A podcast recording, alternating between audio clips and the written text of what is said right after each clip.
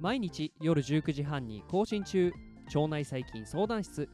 現役の研究者である鈴木大輔が腸内細菌にまつわるエピソードをお届けしております。この番組は腸内細菌研究に基づいた医療創薬を推進するメタジェンセラピューティクス株式会社の提供でお送りいたします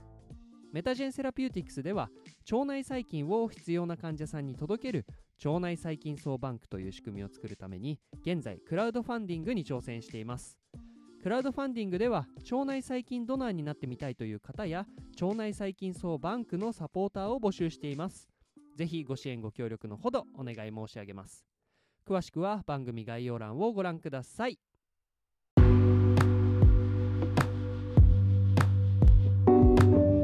皆さんこんばんは。今日からですねまた新しい1週間が始まりました。もうね早いことにですね、えー、今年の5月もそろそろ終わりが見えてきて6月が、えー、訪れようとしていますが、えー、皆さんはいかがでしょうか？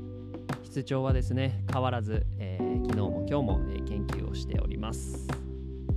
今回はエピソード266ということで、え内容としてはですね糞便微生物移植に関連するようなお話をしたいと思っております。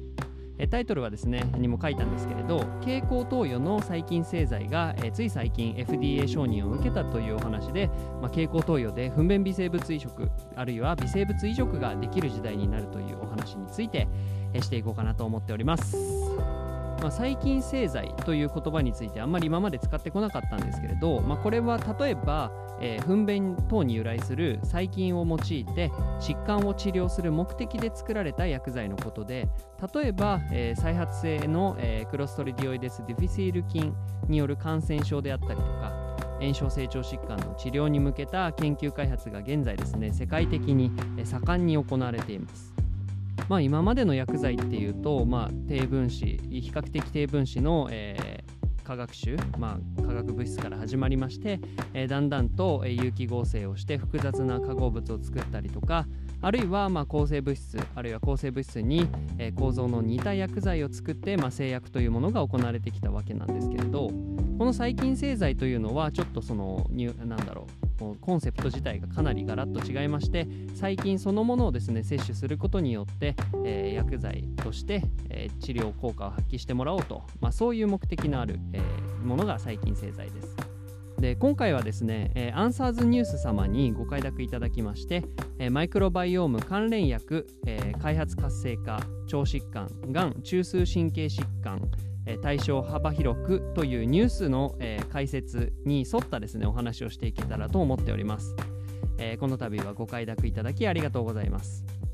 このポッドキャストを聞くことによって、え近年の細菌製剤に関する業界の情報を、え知ることができるので、えぜひですね最後までお付き合いください。まず結論から申し上げますと近年注目度が高いのは細菌製剤による再発性のクロストリディオイデス・ディフィシール菌の感染症になります。まあ、これ略称で CDI と呼ばれたりして特に再発性のものはリカレント CDI、RCDI と呼ばれたりしていますがこれはですね欧米諸国においては結構大きな問題となっていてまあ、それゆえにですね、えー、開発に対してのモチベーションがとっても欧米では高いそんな、えー、対象疾患となっております。またですね2013年にアムステルダムステルダム大学で糞便微生物移植が応用されたのも、えー、RCDI なだけあってですね非常に、えー、歴史が、えー、この業界では長い、えー、ものに該当していて開発も進んでいます。例えばですねスイスに本社を置くフェリング・ファーマシューティカル社の、開発するですね細菌製剤は2022年、11月去年の11月にアメリカの FDA の承認がされています。でまあこの対象疾患というか適用は、RCDI、再発性の CDI です。まあ、このお話はですね以前ポッドキャストでしているので気になる方は概要欄のリンクからチェックしてみてください。またですね、まあ、この2022年の11月にえ、これリビョータっていう名前の、薬剤なんですけれどこれの承認と同月にですねオーストラリアのスタートアップである、え、バイオムバンクが開発したバイオミクトラが、え、やはりマイクロバイオム医薬品として、え、承認を受けています。さらにですね、まあ、これ最新のニュースなんですけれど4月の26日なのでちょうど先月ぐらいですねにはですねアメリカのセレス・セラピューティクスがですねアメリカの FDA に、え経口投与の微生物製剤である SER109 を、え申請して4月26日に承認されています。まあ、これはですね経口投与ということで今までの、えー、スタイル、まあ、その肛門から入れたりするタイプの、えー、微生物製剤とは異なってより簡単に、えー、投薬、えー、ができるようになった、えそれが SER109 となります。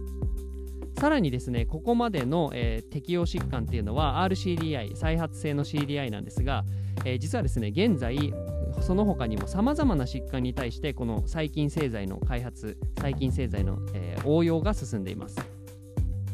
例えば RCDI の他にも難病指定である炎症成長疾患の潰瘍性大腸炎そしてクローンクローン病であったりとか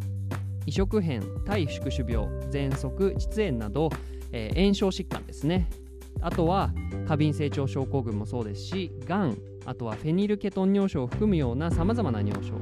あとはパーキンソン病などの神経変性神経変性疾患など本当に多様な疾患へのですね細菌製剤の応用が世界的に行われているのが現状です。まあ、中でも先陣を切って開発されて承認されたのが先ほどの RCDI に対する、えー、細菌製剤なんですけれど、まあ、ここからですね、え、これら、え、別の対象疾患についての細菌製剤の開発が進んで、え、どんどんこの製薬業界が新しい形で盛り上がってくるんじゃないかなと思っております。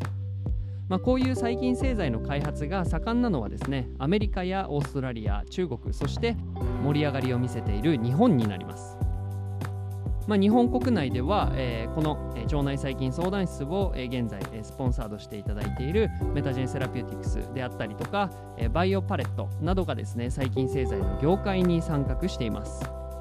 ということで、えここでお伝えしたかったのはここ半年で細菌製剤の開発そして利用さらには承認がですねかなり大きな進展を見せているということです。これからの数年はですね臨床現場からも、え腸内細菌層と人の健康に関する関係がより、え注目されると期待しています。今回お話しした内容についてより詳しく知りたい場合はですねアンサーズニュース様の、えー、記事をですね概要欄に掲載しておくのでこちらもぜひチェックしてみてください。腸内細菌相談室では番組に対する感想や質問リクエストを募集しています。Twitter や Instagram、Apple Podcast、Spotify からいつでもご連絡ください。この番組はメタジェンセラピューティクス株式会社の提供でお送りいたしました。それではまた明日お会いしましょう。バイバーイ。